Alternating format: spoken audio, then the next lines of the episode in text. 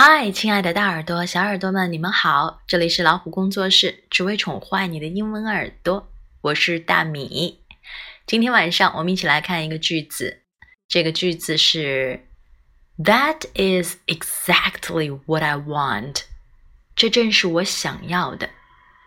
乍听起来有些复杂，咱们来说一下这句话的语境。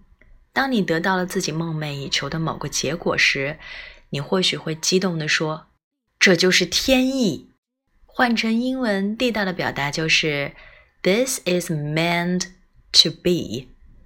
当然啦，你也可以简单的说成 “cool” 或者是 “wonderful”。今天还有一句很实用的，就是“这正是我想要的”。That is exactly I want。我们来看一下发音，that。T H A T T H 在这里的发音是 v，咬舌声带震动，不送气。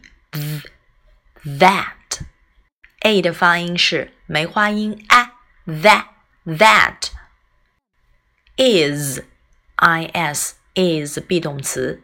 OK，再往下看，exactly exactly E 的发音是 x 的发音是 gz，a 的发音是 a，美花音 c k t t exact，最后 ly l exactly exactly what wh 的发音是 w，a 的发音是 a。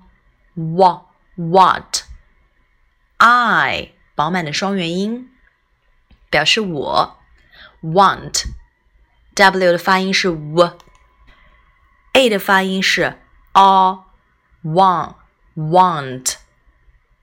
好，我们连起来说一遍，That is exactly what I want。最后，我们来把它放在一段对话里。I'm looking for a pair of earrings. Here's a nice pair of earrings. Oh, yes, that's exactly what I want. Thank you so much.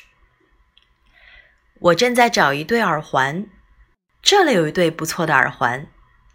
哦，是的，正是我想要的。谢谢。